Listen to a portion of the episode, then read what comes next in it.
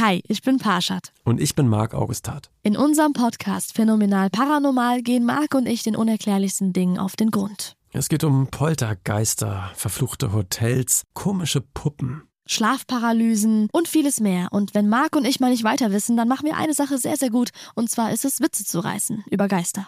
Und wir holen uns Expertinnen und Augenzeuginnen rein, die uns die Fälle aus den verschiedenen Perspektiven beleuchten. Jeden Freitag bei Podimo und überall, wo es Podcasts gibt. Hört doch mal rein, wir würden uns freuen.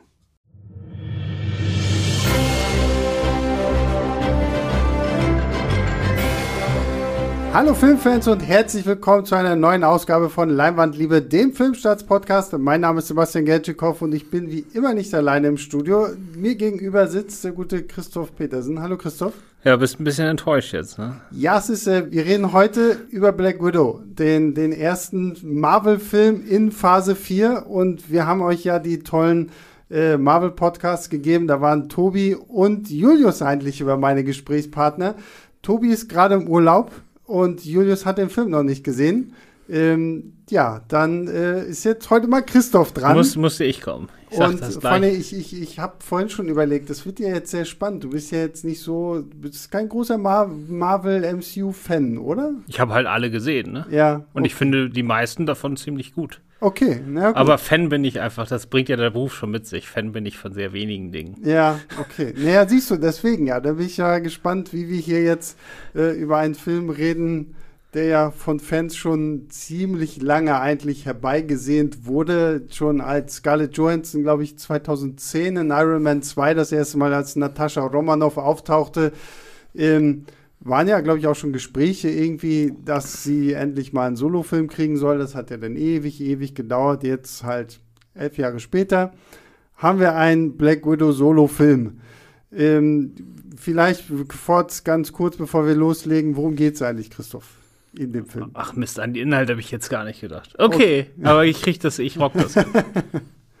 also der Film spielt auf jeden Fall mal nach den Ereignissen aus The First Avengers Civil War. Wir erinnern uns, da haben sich auf der einen Seite Iron Man und Co., die irgendwie es toll fanden, dass Superhelden in Zukunft unter die Kontrolle des Staates gestellt werden sollen.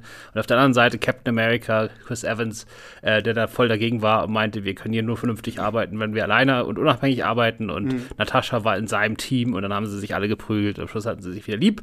Aber Beziehungsweise Natascha war ja erst tatsächlich sogar in Tonys Team und hat sich ja dann im Kampf äh, in Leipzig dann ja noch umentschieden und hat äh, Steve Rogers quasi geholfen zu entkommen. Dadurch wurde sie ja so ein bisschen, ähm, ist sie dann böse geworden? Ja, also auf der, nach, nach, der, nach dem Gesetz. Ich war immer Team Captain America. Ich auch. Ja, Sowieso. so, sowieso, genau. Und der Film spielt jetzt quasi, sie ist auf der Flucht vor, der, vor den internationalen Behörden, oder nicht wirklich auf der Flucht, aber die suchen sie und sie hat sich deswegen in so einem Wohnwagen im Wald versteckt, irgendwo. Genau, hat dann noch so einen Typen, der heißt Mason, der versorgt sie regelmäßig irgendwie mit Informationen, was sie so zum täglichen Leben braucht. Der ist eigentlich im Film mehr so ein, ja, wenn irgendwas passieren muss, dann kommt halt Mason und bringt das vorbei. Genau, was für genau, eine Rolle ja. der sonst noch hat, weiß ich nicht, aber der, immer wenn es irgendwie weitergehen muss, dann kommt halt Mason vorbei. Und ähm, eine dieser Sachen, die er vorbeibringt, ist irgendwie Post aus einem Safe House in Budapest oder Bukarest. Budapest. Budapest. ja. Genau, und äh, da stellt sich heraus, das ist total wichtig. Da ist nämlich auch, sind die bösen Russen nämlich hinter, hinterher, weil da drin ist so ein chemischer Stoff, mit dem die Black Widows, zu denen ja früher Natascha auch gehörte, äh, ihre Verbindung zu ihrer, ihre, ihre psychische Verbindung zu ihrem Chef Dreikov auflösen können. Der hat sich nämlich in den letzten 30 Jahren so eine Armee von, von jungen Frauen herangezüchtet, die er so abhängig von sich gemacht hat, ähm, physisch und psy äh, psychisch, dass ähm, die überhaupt nicht mehr anders können, als für ihn umzubringen, wen er gerade will.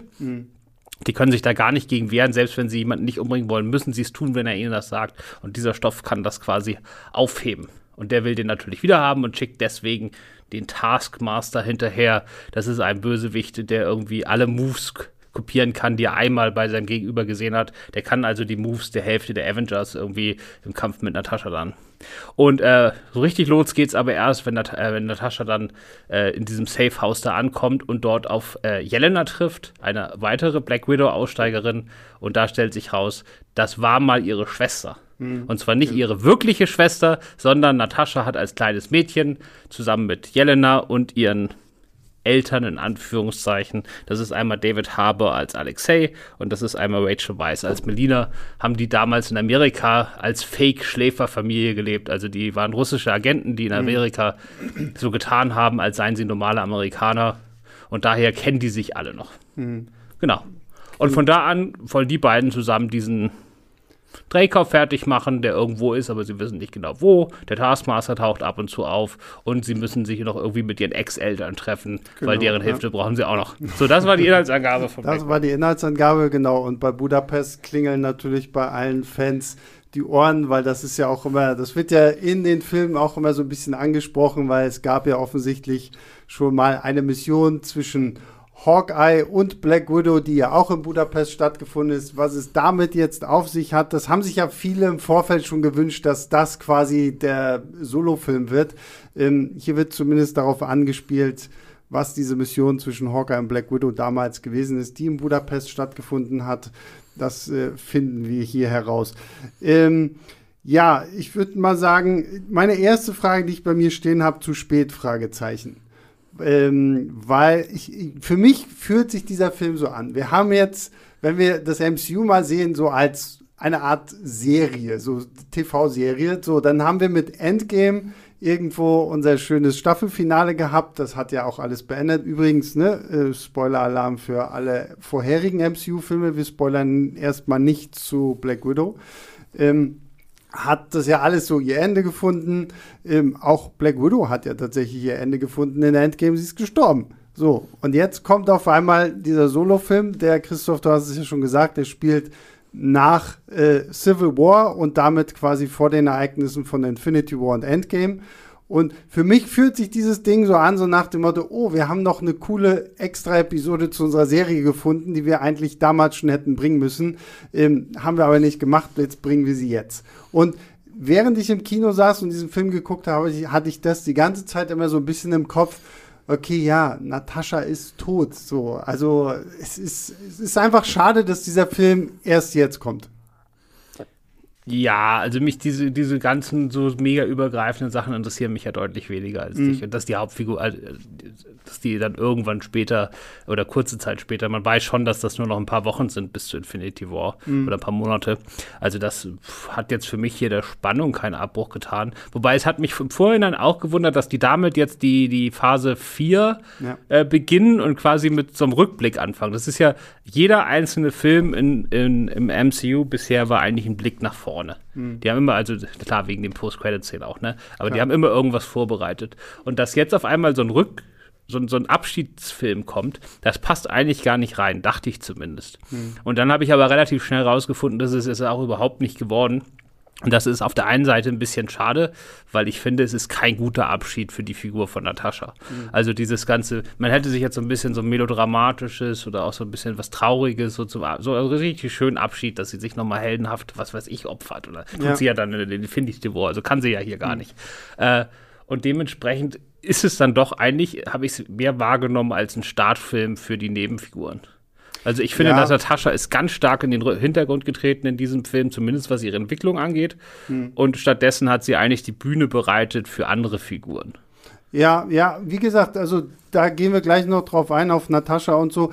Ähm, ich finde es halt einfach nur schade, weil man uns gezeigt hat, was man hätte machen können. Und dieser Film hätte so wirklich so für Hardcore-Fans, glaube ich, einen viel größeren Impact gehabt, wenn man ihn halt nach Civil War gebracht hätte, vor allen Dingen, was ich mir dabei auch gedacht habe, okay, diesen Film zeigt ihr uns jetzt und jetzt zeigt ihr uns eigentlich, was man noch hätte machen können. Wie cool wäre bitte ein Film mit Steve Rogers, also Captain America nach Civil War gewesen, der ähnlich so wie dieser Black Widow Film jetzt halt auch nochmal so diese Episode erzählt, was Steve Rogers passiert ist, nachdem er halt quasi ähm, abgehauen ist. So, das fand ich halt einfach so ein bisschen Schade und das klang halt einfach so ein bisschen nach, als ich diesen Film geguckt habe.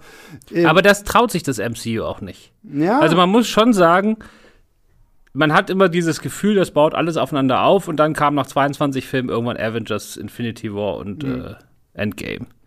Aber die stehen alle für sich alleine. Es gibt keinen einzigen Film, wo du nicht einfach sagen kannst, ins Regal, blind ins Regal greifen kannst und das fühlt sich dann an wie der Übergang vom einen zum anderen. Bis auf die beiden, die am Schluss zusammenhängen, Klar, sind ja. das alles komplett ja, ja. Einzelfilme gebürstet, die nur so tun, als ob, oder was heißt so tun, sie sind Teil einer größeren Erzählung, aber das immer nur so mit Wegwerfmomenten, die aber du zu dem Film selbst gar nicht brauchst. Und, und, das wäre schon, das hätte den Film halt total gedatet, weil man den dann wirklich nur zwischen den anderen beiden gucken kann und nicht mhm. so einzeln.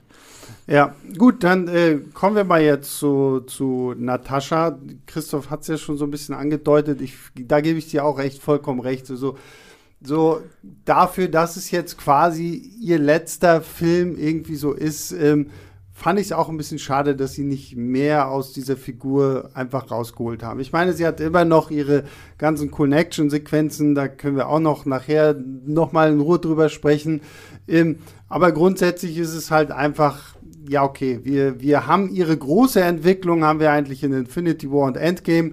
Hier ist sie halt einfach nur da, finde ich, so, so ein bisschen, um halt, wie du schon gesagt hast, so die Story so ein bisschen ins Laufen zu bringen und diese ganzen anderen Charaktere einzuführen, dass wir halt Jelena haben, den Red Guardian und äh, ihre Mutter, ihre in Anführungszeichen Mutter Melina. Ja, das ist schon so.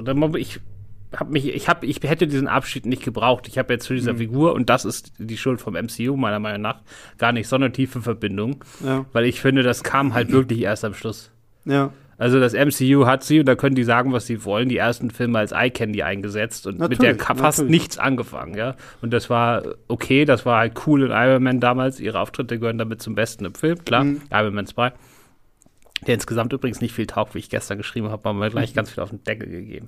Naja, egal, auf jeden Fall äh, war das super, aber da, da kam halt nicht, ich hatte keine tiefe Verbindung zu der Figur. Nee, das stimmt, wie, auch später, auch in den späteren Auftritten. Also ich meine, in, in, in Winter Soldier macht man, finde ich, schon ein bisschen mehr mit ihr, aber halt auch noch nicht so viel. Sie bleibt halt immer so, so ein Avenger der zweiten Reihe. So, sie, sie ist halt immer da und ja, da gebe ich dir auch recht. Gerade zum Anfang war sie hauptsächlich Eye Candy. Das hat sich dann ja später auch so ein bisschen gelegt, weil man sie dann einfach ein bisschen besser kennengelernt hat. Auch was man in Age of Ultron versucht hat, so ein bisschen diese Liebesgeschichte zwischen ihr und Bruce Banner da irgendwie aufzubauen. Aber auch das kam so aus dem Nichts und war dann irgendwie gefühlt auch schnell wieder vorbei da hätte man natürlich viel mehr mit ihr machen können. Das macht man dann in Infinity War und Endgame. Und äh, ja, hier ist sie halt da. Und deswegen lass uns doch mal über ihre neue Familie sprechen. Weil die ist ja, finde ich, also war für mich persönlich so eins der Highlights. Also wir haben das ist nicht eins der Highlights, das ist das Highlight. Ja. Da, da, kommt nichts anderes, auch nur im entferntesten ja, okay, in diesem gut. Film. Ja, okay, gut. Dann nennen wir es das Highlight und da gebe ich dir auch vollkommen recht. Ähm, Florence Pugh als äh, neue, also ihre Schwester Jelena, dann, du hast es schon gesagt, Rachel Weisz und David Harbour. David Harbour dürften die meisten von euch wahrscheinlich als äh, Sheriff Hopper aus Stranger Things kennen. Ähm, ja, die sind toll. Also, ich muss erst mal sagen, ich hatte so ein bisschen bei, bei Florence Pugh, noch bevor ich den Film gesehen hatte, dachte ich okay, jetzt drückt ihr uns hier wirklich so zwanghaft so eine Ersatz Black Widow auf, aber ich finde, das war sie gar nicht. Ich finde, sie war wirklich so ihr eigenständiger Charakter, der wahnsinnig gut funktioniert hat. Gerade auch so dieses Gekabbel zwischen den beiden Schwestern, sagen wir es jetzt einfach mal so, auch bei, auch so bei Actionsequenzen fand ich einfach großartig so. Also wie die auch, wie auch Jelena immer so, ah, du machst immer diese Pose und irgendwann später im Film versucht sie selber diese Pose und sagst so, ja, nee, das ist scheiße, sowas will ich nicht nochmal machen und so. Das fand ich super, wie sie so ein bisschen ihre eigene Schwester, die ja die große Avenger ist, äh, so auf die, auf den Arm nimmt. Ja, ja, sie ist ja schon so ein bisschen so die kleine Schwester, die lange im Hintergrund stand, aber mhm. jetzt auch so ein bisschen bockig ist, aber auch nicht so richtig und so. Das ist eigentlich, es erinnert schon ein bisschen an ihre Rolle äh, Little Women, ne? Das ja, ist ja auch ja. die kleine Schwester und sie hat einfach, also so viel steckt in der Rolle nicht drin, muss man mhm. auch ganz ehrlich zu sagen. Es gibt ein, zwei Momente später, auf die wir mit Sicherheit noch zu sprechen kommen, äh, wo das um ihre Sachen geht, die sie da in ihrer Jugend durchlebt hat, aber ähm, da steckt auch nicht so wahnsinnig viel drin. Aber Florence Pugh hat jetzt also die hat ja vorher vor allen Dingen in Indie-Filmen total gerockt, ne, Midsummer, und ich habe den Namen von einem meiner Lieblingsfilme vergessen. Äh, was meinst du? Die, diese Gothic, Horror, Romantik, Aufbegehrensgeschichte, mit der sie berühmt geworden ist. Gott, das weiß ich gar nicht. Ich, ich ja, den musst du unbedingt gucken, das ist ein absolutes Ich kenne sie Meisterwerk. tatsächlich nur aus Midsommar und jetzt halt Little Women. Ich weiß gar nicht, wo ich sie noch gesehen habe. Ja, das ist gerade. Während, während Christoph das jetzt äh, äh, schnell mal googelt, damit wir wissen, wo Florence Pugh noch mitgespielt hat. Ja, und die hat einfach eine Präsenz als Protagonistin. Das Ja. ist einfach unglaublich. Ich hatte sie in ihren Indie-Filmen schon und die hat sich gar nicht angepasst. Mhm. Also die spielt jetzt irgendwie, weiß nicht, die hat einfach so eine ganz eigene Art und die hat sie jetzt ins Marvel-Universum rübergerettet und einfach nur, weil sie da ist und ihre Präsenz ist so anders als alles, was man aus dem MCU kennt Mhm. und trotzdem total so Superhelden hauptrollenmäßig tauglich. ja. Es können ja auch viele Indie-Stars, wenn du die dann in Hauptrollen, das ist einfach nicht deren Ding, die können mehr so die skurrile Nebenrolle spielen, aber Florence Pugh überraschenderweise funktioniert, in, also wenn die, das ihr Film wäre, die funktioniert in der Superhelden-Hauptrolle fantastisch. Ja, fand ich auch. Also da hat sie mir auch wirklich gut gefallen. Wen ich auch wirklich großartig fand, war David Harbour in der Rolle des Red Guardian, so der ja quasi die sowjetische Antwort auf Captain America gewesen ist. Damit bestätigt quasi das MCU auch gleichzeitig ja noch mal so ein bisschen, dass halt auch andere Länder dieses Supersoldaten-Serum irgendwie getestet haben. Wir haben es ja jetzt zuletzt in Falcon and the Winter Soldier, wurde es ja groß aufgemacht, dass es selbst nach Steve Rogers ja noch irgendwie diese Experimente gab, wo dann Isaiah Bradley unfreiwillig dazu äh, gebracht wurde, sich diesen ganzen Torturen auszusetzen. Jetzt haben wir quasi auch, wissen wir auch, okay, äh, die Sowjetunion hat auch damit rumgespielt und David Harbour, es gibt diese eine Szene, wo er im, im Gefängnis irgendwie noch sitzt und versucht, so damit anzugeben, wie er gegen Captain America und so in den 70er Jahren gekämpft hat. Und dann kommt irgend so ein Riesenschrank, der gefühlt nochmal dreimal so breit ist wie David Harbour und sagt ihm, ja du, aber in den 70er Jahren war Captain America noch im Eis und du konntest gar nicht gegen ihn kämpfen. Und äh, also auch David Harbour hat so viel Spaß irgendwie mit dieser Rolle, einfach so dieser übergewichtige Ex-Superheld zu sein, der so gerne wieder diese guten alten Zeiten aufleben lassen möchte. Der hat auch wahnsinnig gut funktioniert. Der hat wahnsinnig gut funktioniert. Also das fängt ja an, also man muss das nochmal sagen, der Wie war Film, jetzt, wie hieß jetzt der Film? Lady Macbeth natürlich. Lady Macbeth. Ah ja. Absolutes Meisterwerk, musst du Okay, gucken, wirst ja. du auch lieben. Warte, sehr, sehr böse. Okay, schreib mir das hier auf. Und äh, so toll ich sie in Black Widow und Midsommar finde, Lady Macbeth ist sie noch hundertmal Okay, besser. Also krass. das ist wirklich unglaublich. So, also, äh, genau. Es fängt ja damit an, dass man die ganz, äh, die, diese Fake-Familie in den 90ern Mhm. in Ohio sieht. ja. Und es fängt wirklich an wie so ein ganz, ganz typischer Indie-Film. So könnte im Sundance Film Festival laufen. So eine typische amerikanische Familie. Die Mutter erklärt der Tochter, die von der Schaukel gefallen ist, ist alles nicht so schlimm, dass du dir das Knie aufgeschlagen hast. Und David Harbour kommt nach Hause und sagt, es ist soweit. Ja. Und dann holen sie Waffen raus und rasen in Richtung Flughafen, wo es eine fantastische Pa- Parodie des American Way of Life gibt, weil auf dem Weg zum Flughafen fahren sie an so einem komischen College Football Game vorbei, wo immer diese Highschool Blaskapelle langläuft. Irgendeine Brücke ist irgendwie so angestrahlt wie die amerikanische Flagge und dazu läuft American Pie im Autoradio. Also es ist wirklich köstlich. Und da sie, spielt er halt quasi dieses Normale. Und sobald sie dann fünf Minuten später irgendwie auf, ich glaube, in Kuba landen oder so, also irgendwo auf, Sowie äh, auf kommunistischem Grund, nimmt er sofort den russischen Akzent wieder an und zieht da wirklich so ein, seine Töchter sind ihm von einer Sekunde auf die nächste vollkommen Schnuppe, Ja. die, obwohl er jahrelang mit denen zusammengearbeitet hat und er ist halt dieser äh, Typ, der unbedingt in diesem sowjetischen System da irgendwie jetzt der Superheld werden will und das fällt ihm halt dann später auf die Füße und dann ist er eine ziemlich traurige Figur. Also wenn er da, da zu fett versucht, sich in seinen alten Dings an- ist einfach super. Und dann sitzen sie dann da später an so einem Essenstisch, wenn sie sich zum ersten Mal wieder sehen, auf irgendeiner abgelegenen Schweinefarm. Und dann sind sie automatisch wieder in diesen alten, alten Familienrollenmustern drin. Das ist quasi wie so eine American Beauty-Sequenz. Und es ist so komisch. Ja, ja. Es ist so böse und so komisch, wenn da diese, die eine ist Superheldin bei den Avengers, die andere, der andere ist irgendwie so ein gefallener Sowjetheld, die dritte ist irgendwie so eine internationale Auftragskillerin, die was weiß ich, wie viel hundert Menschen umgebracht hat. Und sie sitzen da wieder wie damals, die Eltern mit ihren zwei sieben- und sechsjährigen Töchtern. Und es gibt wieder die alten Probleme wie damals und alle sind wieder bockig. Ja, und das, es ist fand ich, einfach das fand ich auch sehr schön. So wie, das ist ja quasi wenn man irgendwie nach Hause kommt, man wird automatisch wieder so ein bisschen zu dem kleinen Kind, was man früher war. Und das, das hier halt so zu sehen ist, so, so ein schönes Kontrastprogramm. Vor allen Dingen, weil sie ja dann auch alle noch irgendwie gefühlt in ihren Superhelden-Outfits da rumhocken. Also Scarlet Witch, äh, Scarlet Witch sage ich schon, äh, Black Widow, äh, Natascha hat ja auch irgendwie ihr, ihr, ihre Lederkluft an. Der Red Guardian hat seine übergewichtige Wampe da irgendwie in Seins reingequetscht und so. Das wirkt halt so surreal irgendwie, aber macht einfach so fantastisch viel Spaß. Und ähm, ja, da sind wir vielleicht auch bei so einem Punkt, wo ich finde, der hat hier tatsächlich, also der hat hier teilweise für mich sehr gut funktioniert, teilweise nicht so sehr, äh, der Humor. Weil, weil bei Mar Marvel hat ja immer manchmal so das Problem, Humor auch gerne mal in den falschen Stellen einzusetzen, damit irgendwelche Momente kaputt zu machen. Ich muss sagen, bei Black Widow hat es hauptsächlich für mich eigentlich ganz gut funktioniert, wenn sie halt wirklich versucht haben, Humor unter den Leuten zu bringen. Es gab manchmal so äh, so, so, so Sitcom, Slapstick-Sachen. Es gibt einen herabstürzenden Hubschrauber, der für so einen Gag einge eingesetzt wird. Den fand ich ein bisschen lahm, aber so, gerade wenn die Leute miteinander interagieren, fand ich so auch den, den Humor in diesem Film echt gut. Also ich fand ihn vom, aus dem ganzen MCU mit am besten. Also es gibt hm. vielleicht noch ein paar von den späteren Avengers-Filmen, wo so die Dynamik dasselbe Level hat oder vielleicht noch ein bisschen Ticken besser ist, weil auch die Chemie einfach schon mhm. länger gewachsen ist und es einfach mehr Figuren gibt. Aber so aus dem Stehgreif ist das schon ziemlich unglaublich, die vier zusammen. Und äh, ich finde den Humor hier aber mit am cleversten, weil da mhm. steckt halt auch noch so ganz viel Satirisches hinter. Und das hatte das MCU bisher kaum. Ja. Also da kommt noch eine, ganz neue Ebene rein, äh, den ich sehr, sehr cool finde und der mir sehr viel Spaß gemacht hat. Es kommt ja auch eine ganz neue inszenatorische Ebene rein. Der Film sieht anders aus als alle MCU-Filme davor.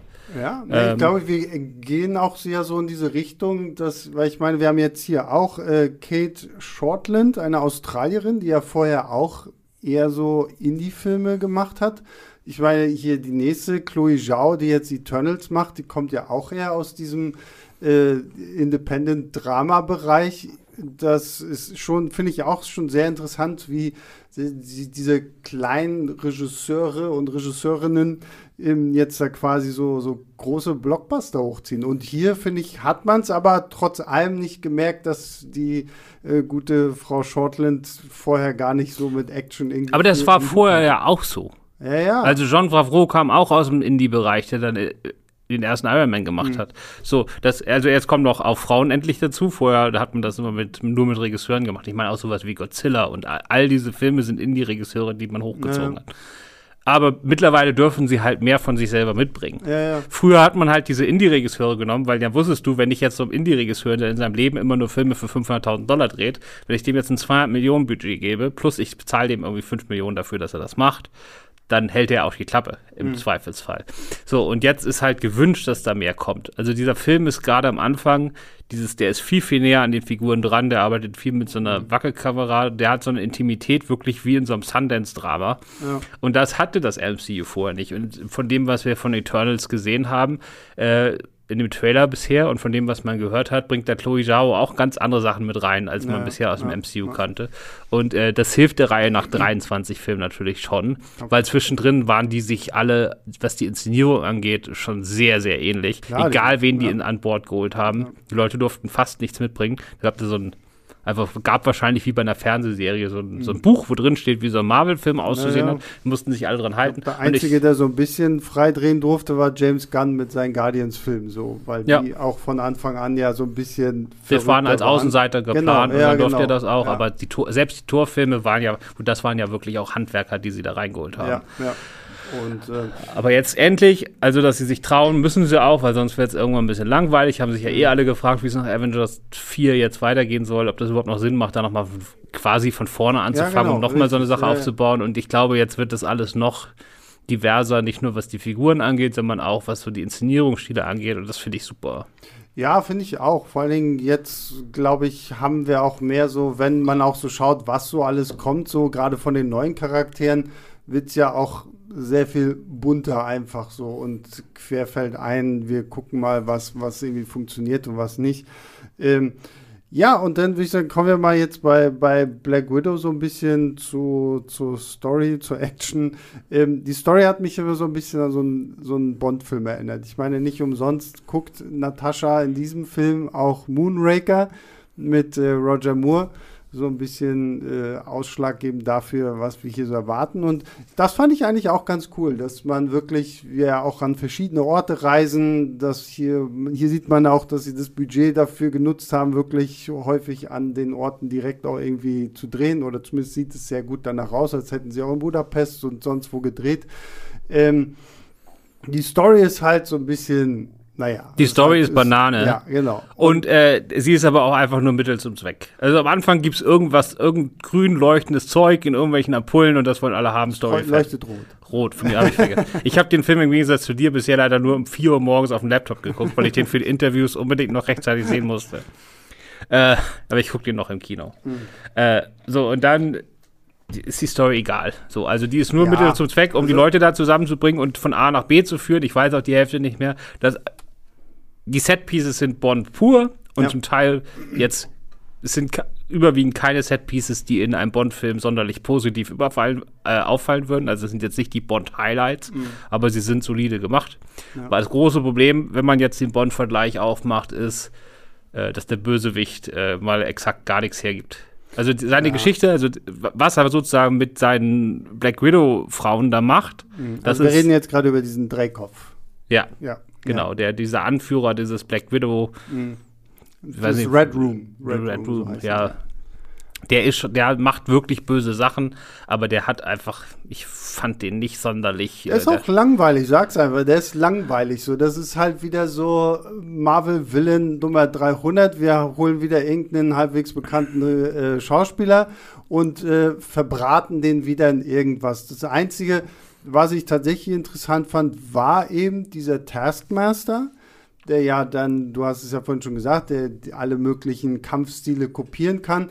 Das ist tatsächlich auch, glaube ich, für Marvel-Fans, die dann ganz genau hingucken, eigentlich ganz spannend. Es gibt ganz zum Anfang gibt es ja schon eine Kampfszene, wo er sehr schön äh, Black Widow selbst kopiert. Wenn man wirklich genauer hinschaut, erkennt man dann auch die ganzen anderen Avengers-Kampfstile, die er so einsetzt. Ähm, das ist ganz schön gemacht. Ich fand die Figur so, wenn er dann kommt, fand ich auch so die Kämpfe mit ihm, fand ich echt ziemlich gut so die, was, was nachher hinter dem Taskmaster steckt, ist halt auch so ein bisschen, naja, okay. Ja, die Überraschung da, das war nichts für mich. Das, ja, vor allem, ich finde, es war letztendlich auch keine Überraschung. Also ich habe, nachdem man mir so ein bisschen erklärt hat, was Natascha da vorher ja in Budapest schon gemacht, habe ich schon irgendwie so halb damit gerechnet, äh, was mit diesem Taskmaster passiert. Das finde ich war jetzt nicht so überragend und wer Marvel jetzt so ein bisschen verfolgt, weiß auch, in welche Richtung das so geht. Grundsätzlich fand ich aber die Figur cool umgesetzt, auch für das, was sie aus den Comics eigentlich ist und äh, das hat für mich gut funktioniert. Der Hauptschurke war halt, wie du schon sagst, der war langweilig und der hat letztendlich auch nicht wirklich groß interessiert. Der war halt das Mittel zum Zweck, um diesen Film irgendwie voranzubringen. Ähm, aber halt so die, die, die Action ähm, fand ich solide. Also zumindest so, so die, die handgemachten Kämpfe waren gut. Es gibt viel, auch was ein bisschen over the top ist, wenn sie zum Beispiel in, das sieht man ja auch im Trailer, in diesem schneebedeckten äh, Gebiet da irgendwie in so ein Gefängnis eindringen. Das war teilweise auch ein bisschen sehr over the top. Aber okay, es muss halt so ein bisschen Marvel sein. Und in diesem Film habe ich mich auch immer die ganze Zeit gefragt, okay, Black Widow hat keine Superfähigkeiten. Sie ist einfach nur eine krasse Kämpferin, die halt irgendwie schon von frühester Kindheit an dazu gezwungen wurde, irgendwie sich diesen furchtbaren Methoden des Red Room zu untergeben. Und hier überlebt sie gefühlt alles und als wenn sie so ein Captain America Supersoldaten-Serum in sich hätte. Das fand ich ein bisschen, fand ich manchmal ein bisschen zu viel, aber okay, ist halt ein Comicfilm. Ja, aber die beste Kampfsequenz fand ich eigentlich sogar den, wo äh, die, wo sie mit, mit ihrer Schwester in diesem ja, Safe House ja. sich prügelt. Weil das ist halt ein, eine sehr enge Altbauwohnung, mhm. wo sie sich wirklich durch alle Zimmer durchprügeln. Und ähm, die beiden sind jetzt, also ich glaube, Scarlett Johansson hat in den letzten zehn Jahren schon viel gelernt. Für Florence Pugh ist das noch neu. Das heißt, das mhm. sind jetzt alles eigentlich äh, jetzt nicht so die Martial Arts Experten und normalerweise merkst du das in Hollywood-Filmen sofort, wenn die das nicht wirklich können. Mhm. Aber die haben das tatsächlich mal mit Schauspielern versucht. Und die haben in der, in der Action-Szene einfach eine solche Ausstrahlung, dass du denen das alles glaubst, ja. selbst wenn das jetzt nicht so hundertprozentig die Schläge sitzen. Und dadurch hat die Szene echt so eine Intensität wie so ein äh, John Wick-Film oder ich so. Ich wollte gerade sagen, das hat mir echt so ein bisschen an John Wick, auch Atomic Blonde. Da gibt es ja, glaube ich, so eine ähnliche Szene, auch in so einer Altbauwohnung. Ähm, das hat wirklich gut funktioniert. Also die beiden, also Florence Pugh, muss ich ja auch sagen, weil sie kommt ja nicht aus diesem Action-Bereich, aber die hat sich da echt so offensichtlich gut mit ihrem Personal Trainer und Stunt-Koordinator irgendwie versteckt und trainiert und das sieht echt alles äh, ziemlich fantastisch aus. Also das Problem ist dann, wenn wir jetzt über die Action reden, das Finale ist halt Mumpitz. Ich finde die letzten 20, also die, die letzten 20 Minuten, ich habe das auch am Anfang meiner Kritik erwähnt, es gibt wieder das typische Marvel-Finale, in dem irgendwas Riesiges aus dem Himmel fällt und sie sich währenddessen da drauf prügeln. Kannst ja. du alles in die Tonne treten. Ist einfach langweilig. Ja, ja, gut, das ist halt wieder dieses Problem, das Marvel irgendwie immer hat. So, ne? Das haben sie selbst bei so hochgelobten Serien jetzt wie WandaVision. Am Ende verfallen sie wieder in diese alten Formeln und es gibt wieder den Skybeam und sonst irgendwas. Und es gibt halt hier auch, da gebe ich dir auch recht, so das Finale war halt wirklich nicht berauschend. Da hätte ich mir auch echt mehr von erhofft, gerade so wie der Film irgendwie aufgebaut wurde. Es war auch einfach viel zu groß für diese Figuren. Ja. Du sagst es schon, du hast eine Hauptfigur, die keine Superkräfte ja, hat. Eben, genau. Und endest deinen Film damit, dass ein gigantisches Raumschiff aus oder was auch immer das ist, aus dem Himmel fällt. Ja? Mhm. Das passt einfach nicht zusammen. Ja, ja, deswegen. Also, das fand ich halt auch schade. Finde, dadurch, dass dieser Film eigentlich so sehr bodenständig in Anführungszeichen angefangen hatte, ähm, wird dieses Ende wieder so bombasto, gigantomanisch irgendwie das ist halt. Und es ist direkt nach den Szenen auf der, oder fast nicht direkt, aber fast direkt nach den Szenen auf der Schweinefarm. Mhm. Und das ist einfach, fick nochmal eine, eine Szene auf einer Schweinefarm im ja. Schnee, ja, im Dreck. Und das rockt richtig. Und dann sagen sie sich, jetzt machen wir wieder so einen Quatsch. Aber, aber das ist zum Beispiel auch so ein bisschen mein Problem, was ich mit diesem Film hatte, dass sie für mich teilweise keine gute Balance zwischen diesen Sachen gefunden haben. So, du hast diese großartigen, ja fast schon menschlichen Geschichten, die irgendwie so, so für sich gut stehen. Dann hast du diesen harten Cut, dann kommt wieder irgendeine krasse Action-Szene. Und ich finde, das hat sich für mich nie so richtig organisch angefühlt. So, da, da hatte ich so manchmal das Gefühl, okay, in den, in den guten Momenten, wo diese Familie zusammen ist, merkst du die Regisseurin und bei diesem Action-Zeug merkst du dann wieder, dass Marvel dahinter steht. Ja, okay, es muss aber auch Action noch sein. Und es gibt auch gute Action-Sequenzen, auch coole Verfolgungsjagden und sowas.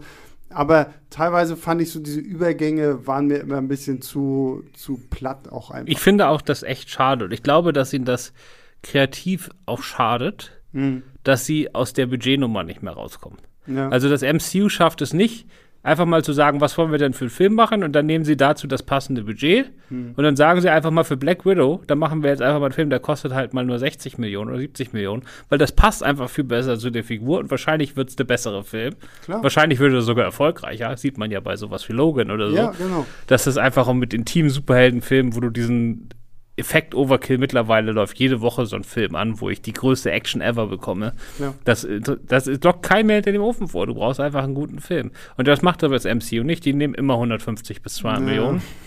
Und dann musst du das Geld halt, halt, auch irgendwie verbraten werden. Ja. Genau, exakt. Und das ist halt für den Film selbst äh, nicht immer gut. Ja, das fand ich halt auch schade. Und ähm, ja, deswegen, also ich bin, ich, ich, ich schwanke halt einfach so ein bisschen. Also tendenziell fand ich, war es schon ein unterhaltsamer Film, den ich auch gerne geguckt habe. Ähm, aber irgendwie hätte ich mir am Ende doch mehr gewünscht, dass man vielleicht wirklich, wenn, wenn wir schon wissen, dass es nicht so der richtige Abschied von Black Widow ist, weil den hat sie in Endgame, dass man hier trotzdem irgendwie die Figur noch mal einfach irgendwie so ein bisschen besser würdigt als das, was wir jetzt letztendlich gekriegt haben. Ja, wobei ich sagen muss, einfach die Sachen, die funktionieren, Klar. die funktionieren halt ja, richtig ja. gut. Und das ist mir immer noch lieber als alles, alles so ganz okay. Mhm. Dementsprechend, ich hatte schon dafür, dass ich um 4 Uhr morgens aufstehen musste, hatte ich schon verdammt viel Spaß mit dem Film. Ähm, Ja, dann wollen wir kurz ein Fazit geben und weiß nicht, sollen wir vielleicht nochmal für alle Interessenten über die Post-Credits Ja, nehme ich ganz, das wollte ich sagen, mal als Service Aber, für mich. Ja. Weil ich habe ja keine Ahnung, was der ganze Quatsch soll. Ja, ja, perfekt. Gut, und dann, dann kann ich dich einfach ausfragen. Du musst gut. mir das sowieso erzählen, das hätten wir sonst nach dem Podcast gemacht. Ja. Können wir aber auch gerne während des Podcasts machen, dann können die Leute einfach zuhören. Genau, deswegen würde ich sagen, wir machen kurz unser Fazit und dann geben wir eine große, laute Spoilerwarnung raus. Dann können die Leute, die den Film ohne Spoiler sehen wollen, halt bis hier nur hören und äh, der, der Rest der Truppe darf gerne natürlich auch noch weiter zuhören. Christoph, ich weiß, du hast eine Vier-Sterne-Wertung gegeben. Richtig? Ja, ich habe ja auch ja. die Kritik geschrieben. Genau. Genau, also das, ja, stehe ich auch zu. Ist jetzt eher am unteren Ende der Vier, würde ich sagen. Mhm. Aber ist auf jeden Fall super, also mir hat der, fand den super unterhaltsam. Mhm. Und die Momente, die funktioniert haben, also diese Familie fand ich einfach grandios. Also ja. die vier zusammen. Ich habe ja David Harbour auch interviewt und er hat mir erzählt, äh, es gibt quasi einen kompletten zweistündigen Film, wo er nur mit Rachel Weiss flirtet.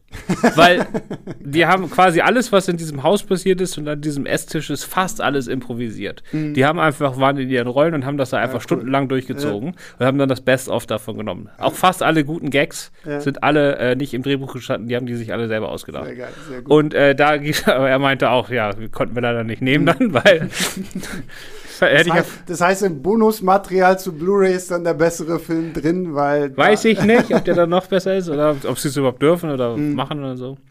Und der, der steckt sowieso mal drei Wörter noch zu David Harbour, bevor ich mehr Fazit gebe, weil der steckt ja. Ich bin ja nicht so ein Popkultur-Nerd, ich bin ja mehr so. Mhm. Filmkritiker halt. So, und äh, er aber steckt da wohl total drin, deswegen auch diese Stranger Things Sache und diese ganze Sache. Und er hat ja wirklich, äh, weil er Angst hatte, weil ich habe das, ich vielleicht spoilere ich jetzt Stranger Things, aber ich habe keine Minute davon gesehen, deswegen erzähle ich das jetzt einfach. so, auf jeden Fall wird ja sein Charakter da irgendwann nach Russland ins Gefängnis gesteckt. Genau, genau, richtig. Ja. So, das habe ich auch verstanden. So, und dann war sein Charakter ja hier auch in Russland im Gefängnis. Genau. So, und er hatte Angst, ich weiß gar nicht genau warum, aber er hatte tierische Angst davor, dass die Leute Fantheorien aufstellen, dass das in Wirklichkeit dieselbe Figur ist. du, äh, die Angst kann ich bei ihm vollkommen verstehen. Marvel-Fans picken die kleinsten Dinge raus und ja, aber wa warum sollte ihn das stören? Also, selbst ja, wenn es die Fantheorie. Ja. Auf jeden Fall hatte er da Angst. Also er wollte das nicht. Ja, okay. So, und das hat dazu geführt, dass, äh, weil nämlich auch dieses Gefängnis in Black Widow sollte eigentlich, diese Szene sollte ganz klein werden mhm. am Anfang. Nur so ein ganz kleiner Ausbruch. Und dann wurde die immer größer und jetzt gibt es diesen riesigen Bond-artigen Gefängnisausbruch. Ja. So. Und er hat dann heimlich, und das darf man bei Marvel natürlich überhaupt nicht, mhm. hat er dann immer Fotos von dem Set gemacht. In, in Black Widow, ja. als er da am Set war, und hat die seinem Stranger Things Heini geschickt, dass der bitte darauf achtet, dass wenn sie dann diese Szenen bei Stranger Things drehen, die aber designt, also die, sowohl die Kostüme als auch die Farbgebung der Umgebung als auch das Gefängnis, dass die bitte alle ganz, ganz anders aussehen sollen, damit niemand auf die Idee kommt, dass die irgendwie miteinander zu tun haben. Und dann hat er das, kam dann, ist dann irgendwann geleakt, dass er, dass er da immer diese Fotos rausschickt. Da hat er auch ein bisschen Ärger gekriegt. Oh, oh, oh, oh, oh, Marvel, ich möchte nicht auf der bösen Seite von Marvel stehen. ja. Er konnte mir auch nicht sagen, ob die Rolle, ob er nochmal wieder zurückkommt. Ja, ja, genau. Das wäre ich jetzt auch vorsichtig. da hat, meint, Tom Holland hat es hingekriegt, obwohl er viel gespoilert hat, aber er ist auch vielleicht ein klein bisschen wichtiger als David Harbour gerade. Ähm, ja, genau, aber nee, aber wie gesagt, die Sachen haben einfach so viel Spaß gemacht, super unterhaltsam, knappe vier Sterne von ja. mir. Also ich schwanke zwischen drei und dreieinhalb. Also ich würde sogar eher zu positiveren dreieinhalb tendieren. Äh, der Film macht schon Spaß. Wie gesagt, man guckt ihn, gerade auch als Marvel-Fan, guckt man ihn gerne. Die Action macht schon Spaß. Gerade die Charaktere, das haben wir jetzt alles schon ausgeleiert, sind wirklich toll. Der Film kommt halt einfach nur zu spät. Ich muss einfach nochmal sagen. Also ich hätte es echt schöner gefunden, wenn wir den wirklich irgendwie als so eine kleine äh, Post-Civil War-Reihe irgendwie gehabt hätten, wo man halt gesehen hat, okay, das passiert also mit Black Widow, oh, was passiert denn mit Sam Wilson, was passiert mit Steve Rogers, das hätte ich cooler gefunden. Aber gut, man kann nicht alles haben, Leben ist kein Ponyhof, bla bla bla. Ähm, deswegen dreieinhalb Sterne finde ich vollkommen okay. So, und damit äh, geben wir jetzt ab in den Spoilerbereich. Also für alle, die jetzt nicht mehr zuhören wollen, weil sie den Film noch im Kino gucken wollen, guckt ihn im Kino. Ich glaube, es gibt ihn tatsächlich ab Freitag, also den 9. Juli auch schon bei Disney Plus, aber natürlich mit VIP-Zugang, aber trotzdem, es ist ähnlich wie der Kino, also geht auch ins Kino. Ja, und vor allem der gehört äh. Ich habe ihn, wie gesagt, auf dem Laptop gesehen Ja, und, und- das muss man nicht machen. Nein, also Black Widow gehört auch ins Kino. Das ist äh, genau wie mit Godzilla vs. Kong. Ähm, und ja, die, die große Marvel-Action muss man einfach im Kino gesehen haben. Und deswegen nochmal Spoiler, Spoiler, Spoiler, weil wie bei jedem Marvel-Film wissen wir ja mittlerweile alle, dass wir äh, noch mit einer großen Überraschung rechnen können in Post-Credit-Scenes oder nur einer Post-Credit-Scene hier tatsächlich. Es gibt nur eine. Soll ich dir erzählen? So Ja, wie ich sie erzähl. verstanden habe? Ja, sie. Ich weiß nämlich mittlerweile ein bisschen, Ja. nämlich, dass das was mit den Serien zu tun hat. Und Richtig. ich habe die erste Folge WandaVision gesehen. Okay, damit hat es aber nichts zu tun. Aber okay. Nee, aber so weit bin ich. Aber ich habe immer noch vor, die alle drei zu gucken. Ja. Aber jetzt, wo Loki, also Loki ist die, die mich gekriegt hat. Hm. Der, der, die Winter Soldier hat mich überhaupt nicht interessiert. Und WandaVision fand ich interessant. Und dann habe ich es irgendwie verpennt. Ja. So. Und jetzt aber habe ich gesagt, jetzt wo ich, Loki wollte ich unbedingt gucken, weil ich habe einen Trailer gesehen und das fand ich geil. Hm. So, Loki mochte ich eh. So, und dann habe ich gesagt, jetzt muss ich aber vorne anfangen. Und dann, ja, dann ich und Serien, ne? So Ja, ja, ist das genau. halt. Egal. Ähm, genau, also das endet damit, dass der Film ein bisschen vorspringt und zwar hinter die Geschehnisse aus Endgame. Oder aus, nee, aus, Doch, aus Endgame. Aus Endgame. Also Natascha ist tot. Genau. So, und äh, Jelena ist an ihrem Grab und verabschiedet sich von ihr. Von ihrer Fake-Schwester. So, dann kommt die Frau aus Seinfeld. Genau. Wie heißt die nochmal? Die aus Wieb und Seinfeld. Julia Louis Dreyfus. Ja, also die Frau aus Seinfeld kommt und hat auf einmal komisch gefärbte Haare. Mhm. Ja.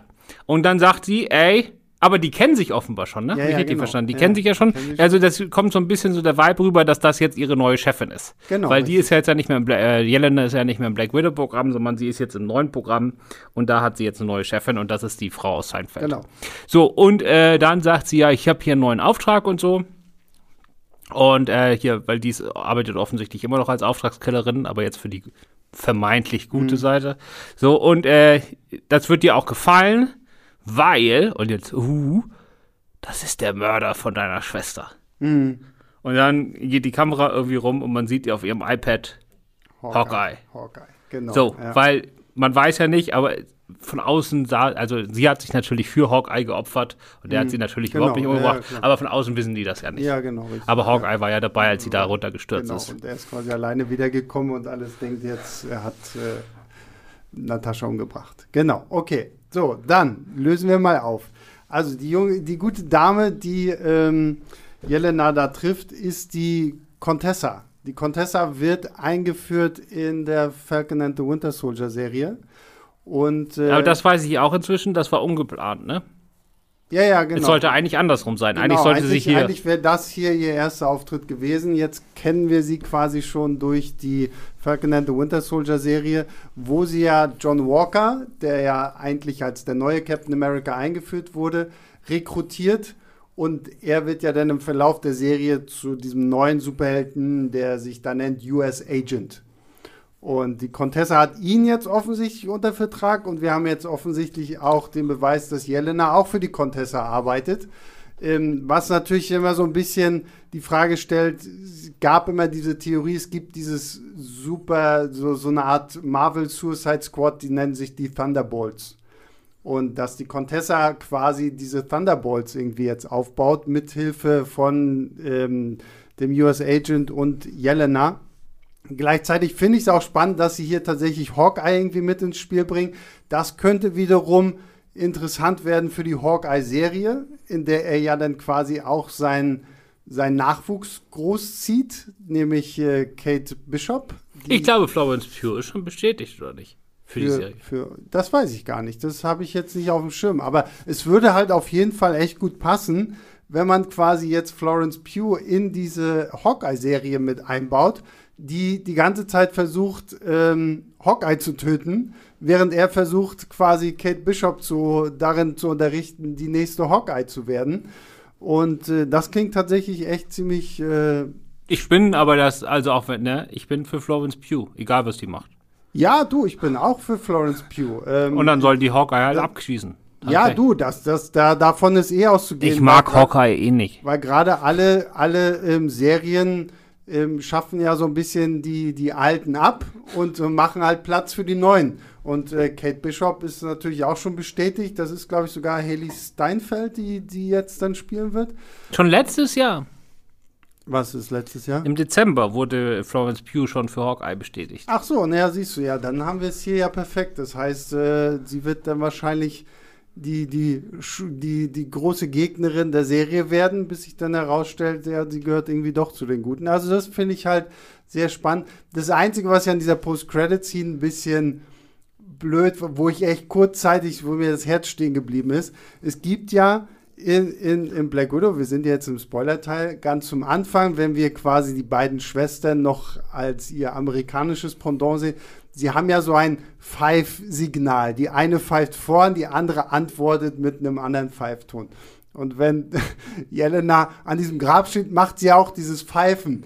Und ich habe jetzt echt gedacht, okay, ihr bringt es jetzt bitte nicht dass ihr irgendwie Natascha zurückgeholt habt und sie mit diesem Pfeifen antwortet. Nein, stattdessen trötet die Contessa da irgendwie in ihr Taschentuch und steht irgendwie auf einmal so neben ihr. Das war, ja, also mit Julia Louis-Dreyfus, ich, ich werde nicht so ganz warm mit ihr als Figur, muss ich ganz ehrlich sagen, weil sie mir ein bisschen zu over the top ist. Gerade auch bei Falcon and the Winter Soldier fand ich, war sie mir ein bisschen too much. Ähm, aber ich finde es cool, in welche Richtung das hier gehen könnte. Und wenn jetzt quasi Florence Pugh in der Hawkeye-Serie wirklich als die Gegnerin auftaucht, könnte ich das echt, das könnte echt ganz spannend werden. Weil das ja auch nochmal ähm, Hawkeye mit Natascha konfrontieren würde und dann wird da sicherlich auch noch ein bisschen was aufgearbeitet. Ja, und das ist die Post-Credit-Scene. Und damit sind wir am Ende dieses Podcasts angekommen. Äh, Christoph, vielen lieben Dank, dass du heute wieder hier warst. Gerne, so am späten Freitagnachmittag noch vor sagen. Wir zeichnen das hier am späten Freitagnachmittag schon auf, weil nächste Woche wird bei mir ein bisschen sehr voll. Ähm, ja, ja du, musst, du musst Fast and Furious gucken, oder? Genau, ich werde für euch zuerst Der Rausch gucken und dann nach um 12.30 Uhr dann Fast and Furious 9. Das ist ein sehr faszinierendes Kontrastprogramm, wie ich finde, aber ich freue mich trotzdem irgendwie. Jetzt drauf. könnte ich wieder aufzählen, wann ich die beiden Filme. Ja, ja, du hast sie wahrscheinlich schon vor drei Jahren gesehen. Nein, vor allem. ja, siehst du. ähm, ja, genau. Deswegen, ähm, aber wie gesagt, ne, wir bedanken uns natürlich bei euch, die ihr immer fleißig zuhört und äh, schickt uns gerne Lobkritik, Anregungen an leinwandliebertfilmstarts.de. Schickt uns euren Kinoplan an leinwandliebertfilmstarts.de, ähm, damit wir mal sehen können, euer Plan, all diese Filme und einen Hut zu kriegen. Wie ist dein Plan, Christoph? Du hast ja. Ich war, also gestern war der erste Tag, wo in Berlin die Kinos alle wieder offen hatten. Da war hm. ich einmal im Kino. Heute gehe ich zweimal im Kino. Morgen gehe ich mindestens zweimal ins Kino. Sonntag weiß ich noch nicht, aber ich kann mir nicht vorstellen, dass ich weniger als zweimal ins Kino gehe. okay, da habt ihr es. Ein, ein Mann mit einem Plan. Ähm, deswegen, also geht endlich wieder ins Kino seit dem ersten. Also wir haben heute den 2. Juli, wir haben heute schon aufgezeichnet. Ähm, seit dem 1. Juli sollten ja wieder alle Kinos aufhaben. Also geht wirklich auch ins Kino. Es gibt gerade auch, man kann sich gerade auch nicht beschweren, dass nichts läuft, weil es kommt so viel. Man muss einfach ins Kino gehen. Deswegen geht ins Kino. Wir hören uns nächste Woche wieder. Macht's gut. Bis dahin. Ciao, ciao. Leinwandliebe und Sebastians 5 Minuten sind Filmstarts-Podcasts der Webedia GmbH. Moderation und Schnitt Sebastian Gertschikow, Produktion Tobias Meyer, Monique Stibbe und Nina Becker. Die Songs Take a Chance und Easy Jam im Intro und Outro kommen von Kevin McLeod. Die Links zur Musik und zur Lizenz findet ihr in den Shownotes.